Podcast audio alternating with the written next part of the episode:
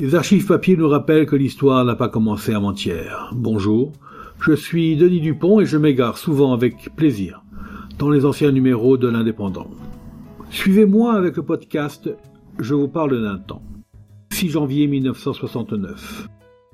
Émotion à Collioure où a débuté la construction du port de Plaisance. Il a fallu détruire les vieilles barques catalanes du Boramar qui faisaient le charme de la plage. Le vieux Collioure en est encore tout remué, bouleversé dans son sol par les mâchoires des bulldozers qui ont modifié la forme pour aménager les structures du nouveau port de plaisance. Bouleversé aussi dans son cœur, car, pour gagner de la place, on a dû démolir les vieilles barques catalanes qui encombraient, encombraient entre guillemets, la plage au pied du château des Templiers. On n'arrête pas le progrès. Ce port, Collioure en a vraiment besoin. Il abritera 80 bateaux de plaisance et plusieurs chalutiers.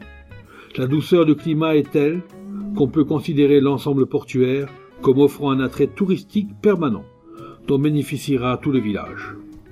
D'autre part, la surveillance et l'entretien des embarcations de plaisance pendant l'hiver peut devenir une source de revenus appréciable pour certains pêcheurs, retraités par exemple. Mais à Collioure, on a toujours regardé venir d'un mauvais œil les pelles mécaniques et les marteaux-piqueurs.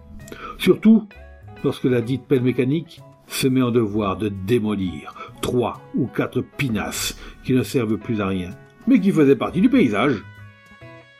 Ces vieilles barques vermoulues, détruites pour les besoins de la cause, ne sortaient plus en mer, de plus belle lurette. Oh, elles auraient d'ailleurs coulé, sans crier gare au premier paquet de mer, si elles n'étaient pas tombées en poussière dès le premier essai pour les tirer à l'eau. Pourtant, il y a cinquante ans et plus, elles étaient là, et leurs couleurs fanées par les embruns reprenaient chaque année l'éclat de leur jeunesse sur des milliers de tableaux merveilleusement identiques avec le vieux clocher Saint-Vincent en deuxième plan. Ce décor carte postale était gravé dans le cœur de tout digne de ce nom, dans ce cœur où sommeille un artiste et un poète amoureux de la mer et du soleil. Sur la plage, désolée par les tempêtes de l'hiver, quatre masses informes, hérissées de planches vermoulues et de clous rouillés, indiquent l'emplacement des lamparos sacrifiés. Il en reste encore deux, tout aussi anciens, sur le point de tomber en ruine, avec leurs mains amputées et leur hélice ajoutée quelques années avant leur retraite, comme une injure à leur grand âge. Hier après-midi, le Toucolio s'était rendu sur le chantier, et les commentaires allaient bon train au sein des petits groupes qui se formaient spontanément. La casquette sur l'œil, les mains dans les poches, pêcheurs et marieurs échangeaient leur impression sur le tas, en taquinant du bout de pied, un galet ou un morceau d'épave. Les deux bateaux qui restent peuvent encore être sauvés, mais il faudrait que le syndicat d'initiative s'occupe de les arroser régulièrement, de les restaurer, de les mettre à l'eau pendant une période de trois ou quatre jours, deux fois par an au moins. On a pensé également à couler du béton à l'intérieur, pour les ériger en quelque sorte en monument, à la gloire de la pêche folklorique catalane. Mais les vieilles carcasses ne supporteraient pas une telle pression et les planches pourries ne tarderaient pas à éclater.